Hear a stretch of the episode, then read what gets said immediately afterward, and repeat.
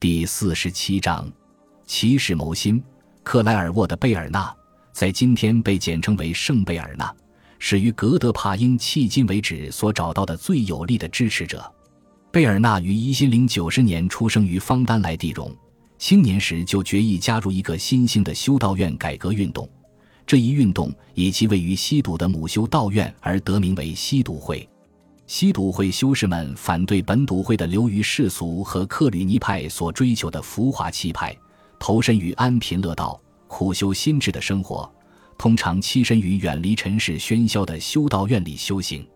他们身着白袍，以象征自身的纯洁，绝不允许自己耽于任何物欲。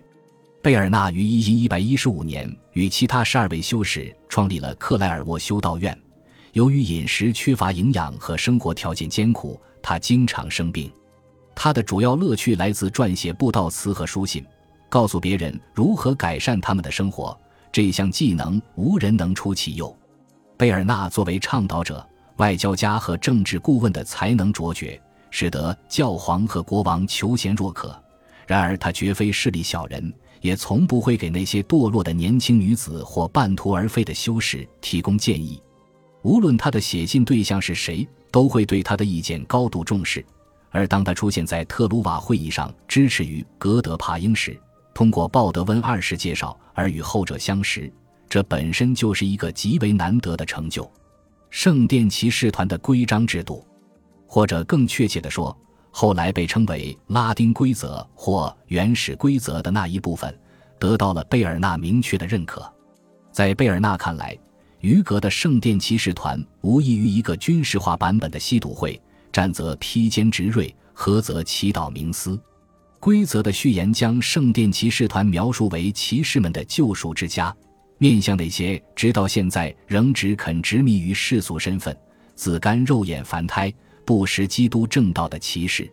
在修会里，这些改过自新的骑士过着修道院士的顺从和严肃的生活。饮食和休闲时间都受到严格管制。骑士团的制服根据其成员的地位而规定为白色或黑色。几年后，教皇批准在其制服上添加红十字的装饰。圣殿骑士只能以祈祷、巡逻和与异教徒作战为生，并且清浪浮薄、贪恋女色。男人常常由于习惯如此而身陷险境，也必须严加规避。在另一个不同的文本。也就是后来以《新骑士颂》传世的名篇中，贝尔纳将骑士团称为一种新骑士精神，将为基督除去圣地的异教之子。在他看来，圣殿骑士团就是为了捐躯殉道和铲除异教而创立的。毫无疑问，他就理想化的圣殿骑士写道：“如果手刃恶人，那么他就绝非杀人凶手，而是邪恶克星；而如果他不幸命丧敌手，我们知道。”他其实并没有死亡，而是平安回家。当特鲁瓦会议结束时，于格已不再是一个处于拉丁基督教世界边缘的志愿者小队的领导者，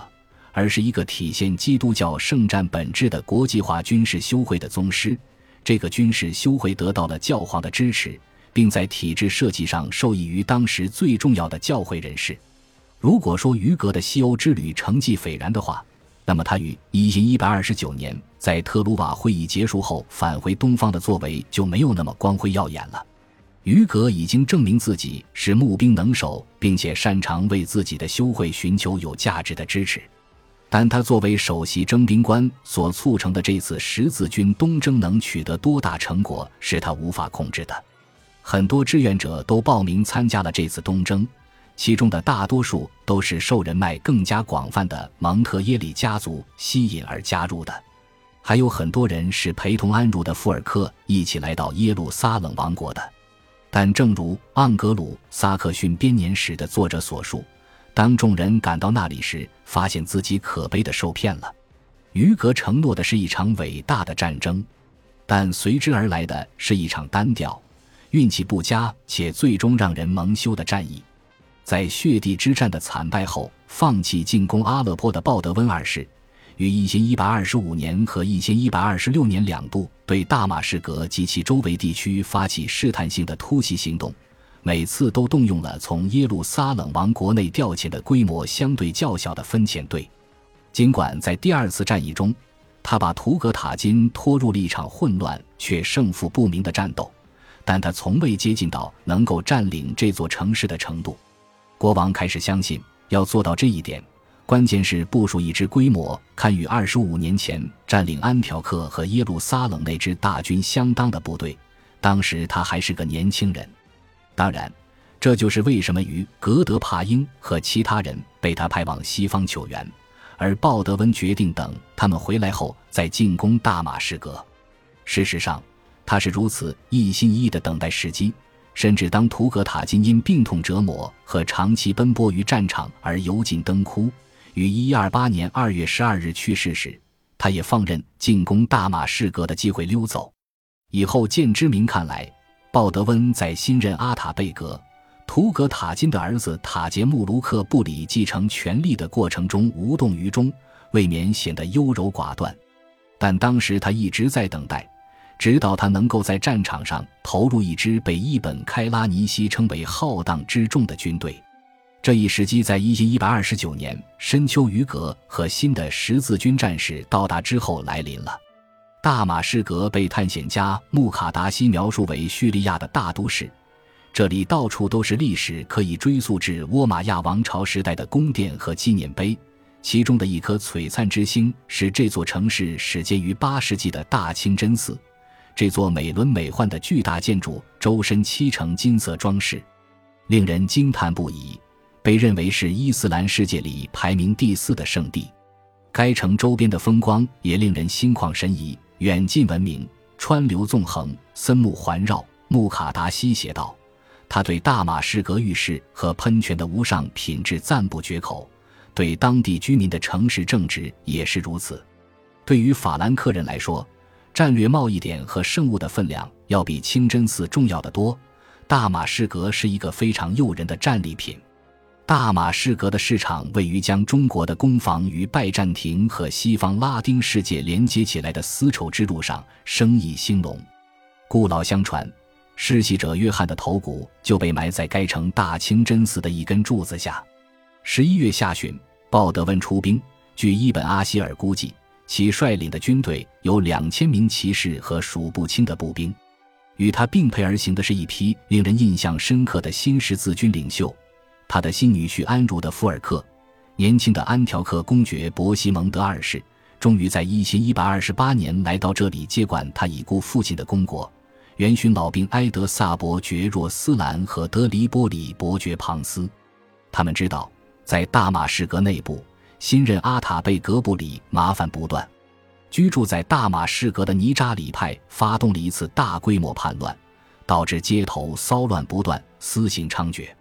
尼扎里派逆贼的尸体被钉在十字架上，点缀着城墙上的城垛。因被控纵容尼扎里派而遭斩首的前为齐尔阿布阿里烧焦的遗骸躺在城堡附近的一堆灰烬上，一连数日，流浪狗在死尸腐肉上大快朵颐。那些设法逃出城外的尼扎里派分子向拉丁人寻求庇护，并签订了转让附近城镇巴尼亚斯的协议，以示他们的诚意。法兰克军队从巴尼亚斯出发。在大马士革以南六英里，一个名为木桥的地方安营扎寨，其位置靠近达莱亚。据传，这里正是法利赛人扫罗在去往大马士革的路上看到了耀眼的光芒而转变信仰，成为基督使徒圣保罗的地方。三十年前，在安条克城外的冬季围城战中，一直困扰法兰克大军的补给问题，在很大程度上都是通过在附近的土地搜寻粮食来解决的。而现在，大马士革城前的法兰克人也一样画葫芦。比尔的纪尧姆派出了一支规模庞大的骑士分队，根据提尔的威廉的编年史，人数达到骑兵总数的一半。他们分散成较小的突袭队伍，在乡间四处扫荡，以获取给养。结果，这一做法被证明是一个严重的错误。布里虽不像他已故的父亲图格塔金那样是一位凶悍的统治者。但他也足够警惕，看到了机会。他向一队大马士革最勇猛的突厥战士，连同其他几支来到这座城市协助防御的盟军分遣队分配任务，派他们出城与寻找食物的法兰克人交战。他们在布拉克村庄附近奇袭巡粮队主力，在他们中间大肆屠戮，打得比尔的季尧姆望风而逃。突厥人将残军围在当中，刀劈枪刺，箭如雨下，直至法兰克人尽皆倒伏于地，化作铁骑的蹄下尘泥。这是一次严重的挫败，而在随后发生的事件中，十字军也没能挽回败局。当他们准备发动一次反攻时，突然间大雾弥漫，骤雨狂泻，电闪雷鸣，将道路搅成一股泥泞，无法通行。他们因为非作恶而暴雨临头。提尔的威廉抱怨道：“眼见一半部队在狂风中烟消云散，鲍德温二世别无他法，只能狼狈退走。布拉克村庄的灾难一经传报，法兰克军队便烧掉无法带走的辎重，然后逃离大马士革。伊本开拉尼西与提尔的威廉一样，看到冥冥之中自有真主之手主宰臣服。”人民感到安全后，便回到了他们的农场，摆脱了悲伤和焦虑之苦。他们未曾料到，也无从梦到，真主的怜悯和仁爱竟然敲上门来。愿赞颂归于安拉。他写道：“在这场灾难之后，异教徒几乎不可能再集结起全部力量，他们的骑士和士兵伤亡惨重，他们的辎重也丢失了很多。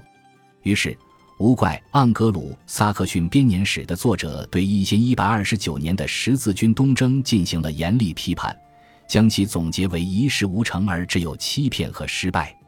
在十二世纪二十年代，法兰克人向阿勒颇和大马士革大举进攻，即使他们的兵力并不亚于第一次十字军东征时的大军，却仍力有未逮。征服另一个在穆斯林统治下的伟大城市的梦想还没有破灭。对阿勒颇、大马士革和南面的开罗的更多远征还将继续下去。拔除埃及和拜占庭之间最后的沿海要塞亚什基伦一事，也让法兰克人念兹在兹。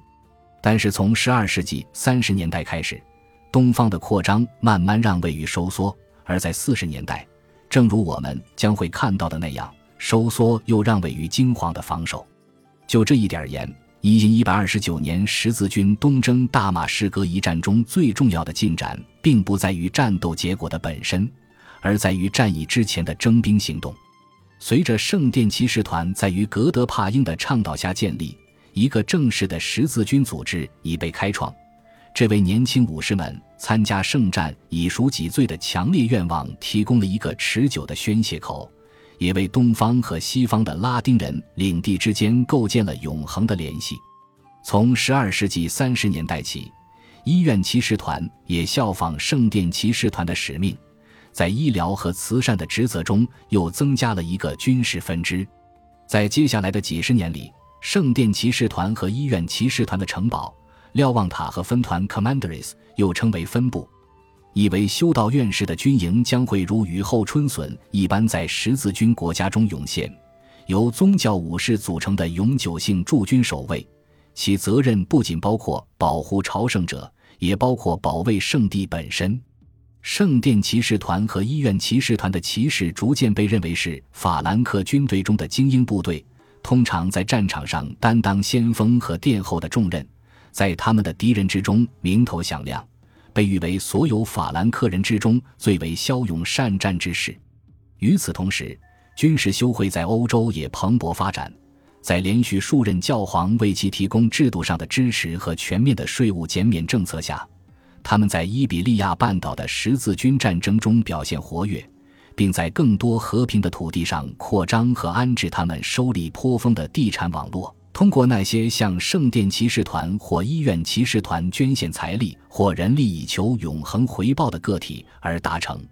虽然这些新的十字军组织开始兴起壮大，十字军的未来却并不明朗。一一百二十九年之后，拉丁人对再一次从西向东的大规模远征兴趣索然，因为似乎没有理由需要这么做，至少对东方而言。十字军运动的复兴有赖于拉丁国家面临着明显的生存危机，这将是一个防御性而非进攻性的手段。这样一种危险还要等到十多年后才开始抬头，但是当其显现时，这种危险呈现出一幅可怕的景象：由一位威风凛凛、有如图格塔金和伊尔加奇合体一般的领袖一手造就。感谢您的收听，喜欢别忘了订阅加关注，主页有更多精彩内容。